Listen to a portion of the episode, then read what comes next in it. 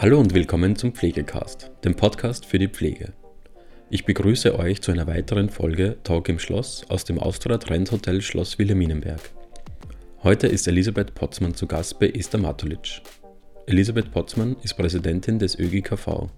Sie spricht unter anderem über ihre Tätigkeiten beim österreichischen Gesundheits- und Krankenpflegeverband sowie dem Image der Pflege.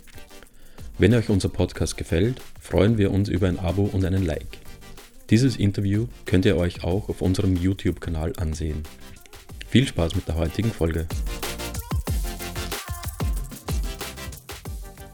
Elisabeth Potzmann, Sie sind Präsidentin des ÖGKV, des österreichischen Gesundheits- und Krankenpflegeverbandes. Ich freue mich schon äh, darauf, Ihnen ein paar Fragen stellen zu können und würde ganz gern einleiten damit, äh, was aus dem großen, großen Feld, das Sie da bedienen, ist Ihnen besonders am Herzen? Ja, danke vielmals für die Einladung. Ich freue mich auch auf das Gespräch. Ähm, ja, die Probleme, äh, die es gibt in der Pflege und die Problemfelder sind ja hinlänglich bekannt. Die liegen ja am Tisch. Also wir haben hier den Rechnungshofbericht, der hier umfassend darstellt, wie die aktuelle Lage ist. Wir haben jetzt auch den Taskforce Pflegeabschlussbericht.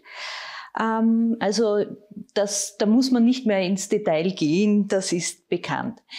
Äh, was aus diesem breiten Feld, also das sind ja viele, viele Seiten, alleine der Endbericht der Taskforce Pflege hat über 50 Seiten. Ähm, was besonders wichtig ist, ist natürlich das Thema Personal und Personalknappheit, weil viele Maßnahmen und viele Ansatzpunkte Punkte, die dort besprochen werden, können nicht umgesetzt werden, wenn man nicht das nötige Personal dafür hat. Also das ist sicher das Thema Nummer eins. Wie können wir in, etwa im Rahmen einer Ausbildungsoffensive neue Kolleginnen und Kollegen gewinnen? Wie können wir die Kolleginnen und Kollegen, die wir schon haben, halten? Welche Rahmenbedingungen braucht es hier? Und ein drittes Feld, das man auch noch beleuchten sollte, wo wir gerade dabei sind, das neu zu beleben, sind die Kolleginnen und Kollegen, die ausgestiegen sind aus dem System. Hier ist es für mich sehr interessant zu erfahren, warum sind sie ausgestiegen und kann man diese Menschen eventuell dazu bewegen, wieder zurückzukommen ins Gesundheitssystem. Denn sie hatten ja einmal die Pflege als Berufswunsch.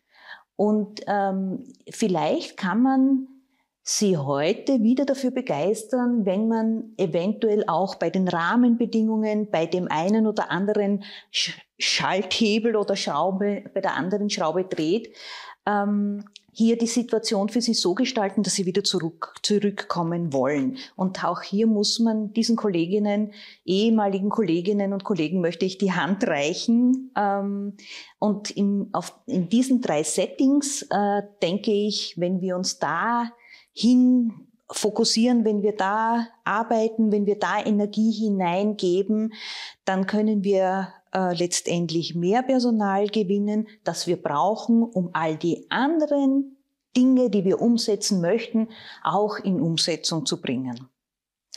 Ganz wesentlich eben, wie Sie sagen, Personal. Wir kennen die Zahlen alle, mhm. 75.000. Ja.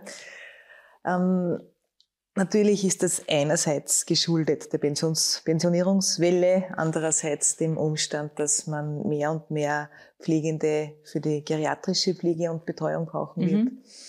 Hat Ihrer Meinung nach die Pflege ein Imageproblem? Ähm, die Pflege hat ein Imageproblem, äh, ob das schon es geht in diese Richtung. Ob wir jetzt wirklich schon beim Problem sind oder ob wir zumindest ähm, eine kleine Delle haben im Image, äh, das möchte ich jetzt, das könnte man jetzt lange mhm. diskutieren. Äh, wo ich aber ganz sicher bin, dass man das Image einer Berufsgruppe nicht hebt, indem man es deprofessionalisiert, indem man die Berufsgruppe deprofessionalisiert. Ja, wenn ich die wenn ich den, den Ausbildungslevel immer niedriger ansetze, die Ausbildungen immer mehr verkürze, dann hebt das natürlich nicht das Image und äh, das Prestige eines Berufes. Und deswegen warne ich davor, diesen Schritt zu gehen. Es gibt diese Kräfte und diese Tendenz, dass man in der Pflege jetzt den Weg gehen möchte, einerseits das Image zu verbessern. Wir wollen Image-Kampagnen, aber man kann in einer Kampagne nur verkaufen, was drinnen ist. Und wenn ich reingebe, äh, äh, Minderqualifizierung, kurze Ausbildungen, äh, immer sch den schnelleren Durchlauf, äh, dass die Leute dann wieder das System verlassen und dann bilde ich noch kürzer aus. Das, ähm, äh, das ist ein Widerspruch in sich. Also ich denke, wenn wir den Weg einschlagen, dass wir ähm, die Ausbildung, jetzt haben wir diesen, diese Professionalisierung endlich äh, ein bisschen geschafft. Ja, die ist ja noch lange nicht dort angekommen, wo sie ankommen sollte. Die Spezialisierungen haben wir noch immer nicht geregelt auf Masterebene, wo sie hingehören. Und äh, jetzt fangen wir aber unten schon wieder an, ein bisschen es lockerer zu nehmen. Und das äh, dann, wenn wir diesen Weg gehen, dann bekommen wir tatsächlich ein Imageproblem. Das heißt ganz konkret, Ausbildungen sollen sich nicht verkürzen. Pflegelehre, Stichwort. Ja, das ist, äh, ich wollte es nicht in den Mund nehmen, ja. aber äh, ja, genau um diese Themen geht es letztendlich. Ähm, ich, ähm, ich sehe äh, noch nicht ganz, wo das hingehen soll mit, mit der Pflegelehre. Wir haben äh, wir haben darauf geachtet, dass wir ein System, erstens die Akademisierung schaffen, dass wir in Richtung Professionalisierung gehen. Da wäre der nächste Schritt auch in Richtung äh, Selbstverantwortung, Selbstverwaltung, Ausweitung des Selbstverantwortungsbereiches, ja, der Eigenverantwortlichkeit. Und jetzt gehen wir am anderen Ende in diese, und äh, was auch wichtig ist, die Anschlussfähigkeit. Ja? Und jetzt gehen wir am anderen Ende in Richtung ähm, äh, Lehre. Meine Sorge ist, dass wir hier wieder in eine Sackgasse gehen, das nicht anschlussfähig ist, dass hier ähm, Ausbildungen geschaffen werden, die ähm, nirgends andocken können. Und äh, das finde ich nicht gut, weil äh, wenn wir müssen immer länger arbeiten. Und ein äh, sehr äh, tolles, ähm, äh, äh, sehr toll an der Pflege ist ja, dass man sich so verändern kann, dass sie so vielfältig ist, dass es sich ausgeht in einem beruflichen Leben, dass man anfängt im Akutbereich, dass man ähm, später wechselt in, in die mobile Pflege, dass man sich spezialisiert, dann später vielleicht auf eine, ein Palliativsetting und so weiter und so fort oder in den OP-Bereich. Und das alles geht sich in einem Berufsleben aus. Also ich kenne keinen vergleichbaren Beruf, wo man so viel, wo man sich in einem Berufsleben so vielfältig betätigen kann. Und, ähm, und das ist es, was es ausmacht, was es interessant macht, was es auch, äh, das soll ja auch bringen, dass die Kolleginnen und Kollegen länger im System bleiben. Und wenn ich jetzt äh, eine Ausbildung anbiete, die all diese Möglichkeiten nicht mit sich bringt, dann ähm, befeuere ich eventuell den Dropout äh, und äh, Unzufriedenheit und ähm, alles, was wir eben nicht wollen. Ja, also insofern denke ich, ja, man soll Ausbildungsmöglichkeiten schaffen. Man hat jetzt begonnen mit diesem BMS und BHS-Modell, also in berufsbildenden Schulen. Und ich denke, dass das ein guter Weg ist. Hier holt man die zukünftigen Kolleginnen schon nach der achten Schulstufe ab. Und wenn ich dann äh, eine Pflegeausbildung habe, und gleichzeitig Matura, dann bin ich anschlussfähig, dann kann ich mich später noch entwickeln und das ist das, was wir wollen. Das heißt also eher Pflege mit Matura, wenn man junge Menschen ansprechen möchte, als die Pflegelehre. Ja, also der Bildungslift geht ja eindeutig in diese Richtung. Ähm, und äh, insofern denke ich, dass das auch für uns die richtige Richtung ist. Weil Sie jetzt gerade ein Berufsleben angesprochen haben, mhm. würde ich gerne eine Zeitreise machen und, und fragen, was Sie ganz persönlich in die Pflege geführt hat. Ja, das ist, ähm, diese Frage bekomme ich häufig gestellt. Allein ich weiß es nicht. Ich bin, äh, es hat kein Schlüsselerlebnis gegeben, äh, wie viele berichten, da ist irgendetwas passiert oder es war etwas in, in, in ihrer Biografie, äh, in der Familie kam jemand aus der Pflege. Ähm, wenn man, wenn, wenn ich zurückdenke, dann komme ich aus einem sehr sozialen Umfeld, das schon, aber es gibt niemanden, der konkret in der Pflege tätig war. Ähm, dieser Wunsch ist äh, in mir gewachsen und das war irgendwie ganz klar, dass ich in die Pflege gehe. Das habe ich wirklich zielgerichtet verfolgt und da habe ich auch nie daran gezweifelt, dass das der richtige Weg ist für mich. Also ähm, ja, das war eigentlich äh, klar mit 17, dass ich diese Ausbildung mache. Das hat Gott sei Dank auch sofort funktioniert. Und alles, was ich danach machen wollte in der Pflege, ist auch gelungen. Also das war irgendwie, äh, ist mir die Pflege, hat, hat es mir die Pflege leicht gemacht. Ich bin ja jetzt schon sehr lange dabei. Ich habe ja 1989 diplomiert, im, damals im Kaiserin Elisabeth Spital, das es ja leider nicht mehr gibt, zumindest in der Form nicht mehr. Und ja, und seitdem bin ich gerne dabei. Also nicht, dass es immer, äh, aber in welchem Beruf ist es immer lustig, aber es war immer, es war nie so, dass ich ernsthaft gedacht habe, ich, ich verlasse die Pflege, da gehe ich äh, raus, damit möchte ich nichts mehr zu tun haben. Wenn man jetzt äh, junge Menschen begeistern möchte, junge Menschen mhm. ansprechen möchte, wie denken Sie, dass, die, dass man das tun sollte? Gibt es da vielleicht ganz neue Wege, die man beschreiten könnte? Oder ist es eh schon der richtige Weg, den man auf den sozialen Medien bildet mhm. man ab, man versucht zu zeigen, was Pflege ist, mhm. dass es vielfältig ist, dass mhm. es bunt ist. Denken Sie, man hat da schon, ist da schon im richtigen Weg oder glauben Sie, da könnte man noch nachjustieren? Ja, da kann man unbedingt nachjustieren. Also was jetzt schon äh, etwas ist, was man gut sichtbar machen kann, ist das Sinnstiftende an dieser Tätigkeit. Also das ist ja aber auch etwas, was ja offensichtlich ist, dass viele anspricht, die zu uns kommen.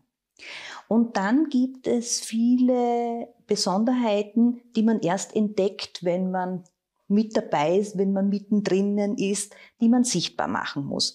Aber es gibt auch äh, im Moment noch viele Dinge, die ähm, de, die Freude an der Arbeit äh, limitieren. Und da kommt, und an diesen Schrauben kann man sicher drehen. Äh, da geht es um Rahmenbedingungen und da geht es gerade, wenn wir junge Menschen ansprechen wollen, um neue Tätigkeitsfelder, die wir eröffnen müssen. Die Generationen, die jetzt äh, ins erwerbsfähige Alter kommen, die sehen die Welt anders, als wir sie gesehen haben, noch als, als, als Babyboomer oder Post-Babyboomer äh, und haben andere Ansprüche. Und da können, sind in diesen Konzepten, wie wir sie haben aus den 1980er oder wir haben jetzt das Gesetz seit 1997, nachdem wir ähm, noch immer ausbilden, äh, zum Teil, also es hat Reformen gegeben, aber das ist, dieses Gesetz ist ja gültig. Ähm, das spricht, äh, das spricht diese Menschen äh, nur mehr bedingt an. Also ich denke, dass wir hier Tätigkeitsfelder schaffen müssen, die auch für junge Menschen attraktiv sind und ich äh, nenne hier nur Tätigkeitsfelder, ein paar Tätigkeitsfelder, die international ja durchaus gängig sind und durchaus üblich sind, wie jetzt eh schon die viel kommunizierte Community Nurse, mhm. aber auch natürlich die Schulgesundheitspflege. Ähm, oder äh, Tätigkeitsfelder, wo man eben sehr gut seine eigene Kompetenz einbringen kann und sichtbar machen kann. Ähm, wir müssen sicher in Zukunft und sehr in naher Zukunft darüber reden, welch, wie wir unsere Kompetenzen innerhalb der Gesundheitsberufe aufteilen. Da gibt es im Moment noch keine, keine richtige Diskussion darüber, aber ich denke, dass das notwendig sein wird. Und es müssen für junge Menschen und damit das attraktiv, diese, diese Arbeit weiterhin attraktiv ist, sicher Kompetenzen hinzukommen, die sie ähm, leben können, die sie verwirklichen können, die sie sichtbar machen können. Die Pflege ist in Österreich nicht sichtbar, weil alle, fast alle Tätigkeiten, äh, Tätigkeitsfelder von der Hauskrankenpflege jetzt abgesehen von der klassischen, sind intramoral. Also in der Langzeitpflege ist man intramoral, man ist im Akutbereich intramoral. Man begegnet im Alltag äh, nie einer Pflegeperson, äh, außer man ist äh, schon krank. Also dieses Gesundheits- und Krankenpflege, das wir in Titel tragen, dieser Gesundheitsteil, ist seit, ist nie wirklich zu Leben erweckt worden. Und das, denke ich, wird wichtig sein, dass wir das mit Leben füllen, dass wir in Kontakt kommen mit Menschen, noch bevor sie krank sind. Wir haben hier ganz viel anzubieten im Sinne der Gesundheitsförderung, im Sinne der Prävention, im Sinne der Beratung. Ähm, und äh, hier hätten wir ganz viele Ansatzpunkte, um zu verhindern, dass Menschen erkranken. Das sind natürlich Konzepte, die gehen nicht äh, in zwei, drei Jahren auf, die gehen in zehn, zwanzig Jahren auf. Ja? Gesunde Ernährung, die ich im Kindergarten, im Volksschulalter ähm, etablieren kann, verhindert mit 50 den Diabetes. Aber all diese Dinge müssen wir zu leben, zum Leben erwecken und da braucht es eben auch wie gesagt, diese neuen Berufsbilder, die wir äh, etablieren müssen, wenn man, ähm, wenn man die Pflege ähm, attraktiver machen möchte und auch sichtbar machen möchte. Weil wenn ich als junger Mensch sehe, die Schulgesundheitspflegerin und denke mir, ja, das ist eigentlich etwas Cooles. Ja, das ist ja. etwas, was ich auch, äh, das kann ich mir vorstellen, das will ich auch machen. Ja. Ja, das ist also, das ist jetzt nicht die Hauptaufgabe dieser, dieser Tätigkeitsfelder, aber äh, die, das, was wir sehen, wird für uns denkmöglich als Beruf. Als Beispiel äh, nenne ich in diesem Zusammenhang immer wieder die Männer, die in die Pflege gekommen sind. Und wenn ich bei der, beim Aufnahmegespräch äh, gefragt habe, was sie denn dazu bewogen hat, in die Pflege zu kommen, ja, dann haben sie sehr häufig gesagt, ähm, eigentlich wollte ich nie in die Pflege. Das war für mich nicht denkmöglich. Aber dann bin ich zum Zivildienst gekommen und dann habe ich gesehen, dass es mir gefallen hat. Also sehr viele sind in den Beruf gekommen, erst wo sie damit in Berührung gekommen sind. Und das war vorher kein Gedanke, weil wir nicht in einer Gesellschaft leben, wo Männer Care-Arbeit leisten. Und das setzt sich natürlich dann im Berufswunsch fort. Und das ist sehr schade.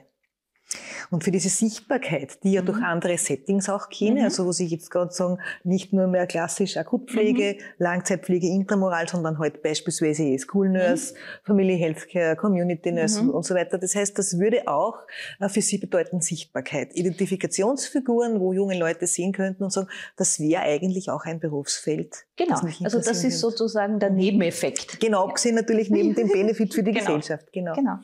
Ja, also das äh, gibt ja auch Länder, wo man das, wo man das beispielhaft hat, nicht im skandinavischen Raum, um nur ja. eins zu sagen. Ja, mhm. wo nicht, aber nicht nur im skandinavischen, äh, skandinavischen Raum, der so äh, immer als Beispiel herangezogen äh, wird, sondern ähm, wenn wir jetzt nach Israel schauen, und wir schauen ja jetzt so gern nach Israel, weil, äh, weil die ja so erfolgreich sind mit ihrer Impfkampagne. Diese Impfkampagne ist zum wesentlichen Teil von Pflegepersonen organisiert worden. Ja? Und das, das wäre bei uns äh, undenkbar. Nicht bei uns äh, diskutiert man, sollen die impfen oder sollen die nicht impfen und so weiter. Äh, also da sind ganz andere Dinge möglich, wenn man sie zum, im ersten Schritt denkmöglich macht und im zweiten Schritt bereit ist, einmal äh, zu versuchen, das auch umzusetzen. Und äh, dann sieht man ja eh, glaube ich, recht schnell, ähm, welche Möglichkeiten sich dadurch eröffnen. Das heißt, Pflege braucht auch eine stärkere Stimme und, und mehr Handlungsmöglichkeiten, so wie Sie zum Beispiel jetzt sagen, eine Impfkampagne zu organisieren mhm. selbst. Und wenn man, ich frage jetzt deswegen zwei Dinge. Das mhm. eine ist, wenn Sie jetzt einen jungen Menschen vor sich stehen haben, der sich entschieden hat, einen Pflegeberuf zu ergreifen, was würden Sie dem mitgeben? Und vielleicht auch mit Blick auf die Frage, die manchmal auch von Pflegenden kommt, ja, wie machen wir uns denn eine Stimme? Mhm. Was kann ich denn da tun? Mhm. Was würden Sie denen mitgeben? Ja, äh, was mir ganz wichtig ist. Was ich, äh, aber was eben schwer nur zu sagen ist, weil das muss man natürlich ähm, auch spüren, ist äh, mehr Selbstbewusstsein. Wir müssen uns dessen bewusst sein, was wir leisten. Äh, wir stellen in der Pflege, wenn ich jetzt einen Vergleich ziehe mit anderen Gesundheitsberufen, unser Licht gern unter den Scheffel. Und dieses Bewusstmachen der Leistung, die wir hier erbringen im Gesundheitssystem und dieses Selbstbewusstsein auch zu haben, daraus ergeben sich die anderen Dinge automatisch. Man argumentiert anders, man agiert selbstbewusster äh, den anderen äh, Playern gegenüber und dadurch ergeben sich automatisch neue Dinge oder andere Dinge, äh, weil man einfach äh, gewahr ist dessen, äh, was man kann und, ähm, und welche Bedeutung es hat, dass, dass es einen Unterschied macht, ob ich hier bin oder ob ich nicht hier bin, weil es macht einen Unterschied. Und dieses, und dieses Selbstbewusstsein, ähm, es ist schwer zu jemandem sagen, sei selbstbewusst. Also, aber man muss vom ersten Tag an, wo man in die Pflegeausbildung eintritt, daran arbeiten. Ich habe das meinen Auszubildenden immer wieder gesagt, dass schon in der Ausbildung auch diese berufspolitische Gesinnung entstehen kann und entstehen soll, dass man zu Fortbildungen geht. Es gibt auch so vieles, was man gratis besuchen kann. Gerade jetzt gibt so viel, was man online besuchen kann. Sich zu interessieren, was passiert in der Pflege, was passiert im Ausland, was macht Pflege aus, was macht mein Berufsfeld aus? Und nicht nur ich, ja, ich weiß schon, das ist viel verlangt noch zusätzlich, aber Pflege kann ja nicht nur sein, ich gehe jetzt lernen und dann gehe ins Praktikum und die restliche Zeit bin ich, bin ich schlapp, da will ich nichts mehr hören davon. Ja? Also es ist, wie es, wie, wie es auch der ICN eben sagt, dass man für seinen Beruf und für die Weiterentwicklung seines Berufes Mitverantwortung trägt und stolz darauf ist. Und das, äh, wenn das gelingt, das wäre das, das wäre eine große Freude, ein großes Ziel. Mhm. Woran man eben dann schon, wie Sie sagen, bald anfangen muss zu ja. arbeiten. Gleich in der Ausbildung, gleich. Genau. Also man, man ist von Anfang an mit dabei. Man ist nicht nur irgendwer und dann ist man, erst wenn man diplomiert äh, ist, ist man eine Pflegeperson. Man ist am ersten Tag, äh, wenn man reinkommt, ist Pflege das Thema. Man wird in diesen Beruf vom ersten Tag an hinein sozialisiert. Und, äh, und, man, und das, das, das soll man sehen und das soll man leben. Vielleicht noch einen anderen Blick in die mhm. Zukunft. Ähm, das war jetzt der in die Zukunft der jungen mhm. Pflegenden. Ähm, was ist etwas, wo Sie sagen, das sind jetzt Projekte, da bin ich dran, das kommt als nächstes, da freue ich mich drauf, wenn Sie jetzt in die nächsten Wochen, vielleicht Monate schauen, ihres, ihres Tuns. Ja.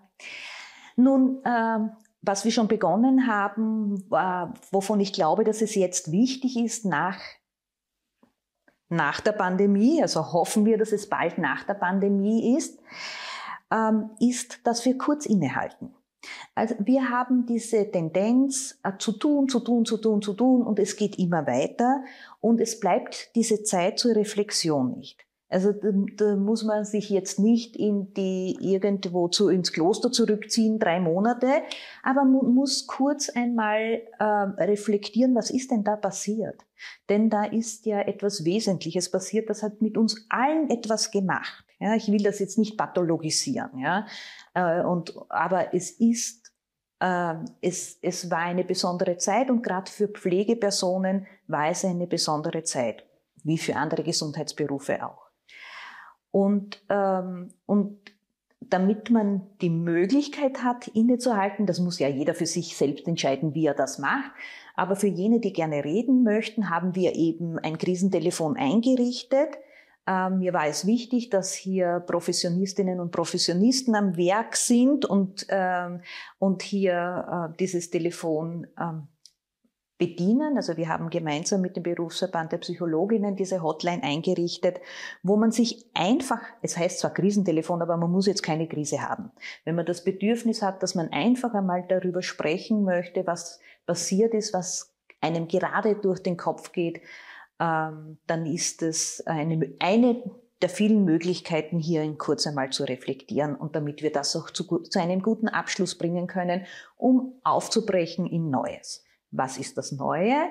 Das haben wir eben schon angesprochen. Das sind ähm, Ergebnisse aus der Taskforce, die umzusetzen sind, allen voran die Community Nurse.